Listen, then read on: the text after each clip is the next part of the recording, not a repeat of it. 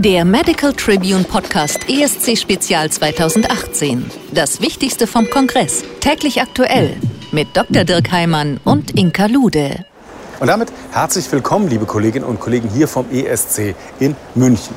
Gestern am Montag war das Interesse an der Hotline-Session so groß, dass sich die Kolleginnen und Kollegen vor dem Raum förmlich gestapelt haben, könnte man sagen. Gründe dafür gab es gleich einige. Zum Beispiel die Mitra-FR-Studie. Die Frage, was ist eigentlich mit Patientinnen und Patienten, die unter einer sekundären MI leiden und denen man einen Mitral-Clip anbietet? Bringt das was? Ja oder nein? Und vor allem, wie war eigentlich das Design? Professor Markus Ferrari aus Wiesbaden.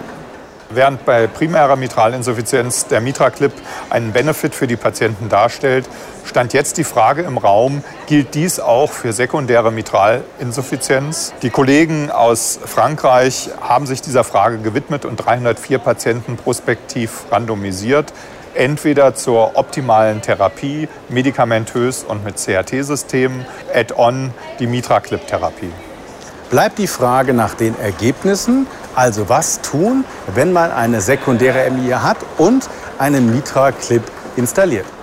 Lediglich Patienten, die bei sekundärer Mitralinsuffizienz geklippt wurden, hatten einen Nutzen in Bezug auf die Lebensqualität, also die Mitralinsuffizienz und die Dyspnoe, aber kein harter Endpunkt wurde verbessert. Auch eine weitere Studie sorgte für eine Menge Aufsehen. Gründe dafür gab es gleich mehrere, denn die Diagnose und vor allen Dingen die Prognose der Amyloidose hat sich mit gestern wahrscheinlich verändert.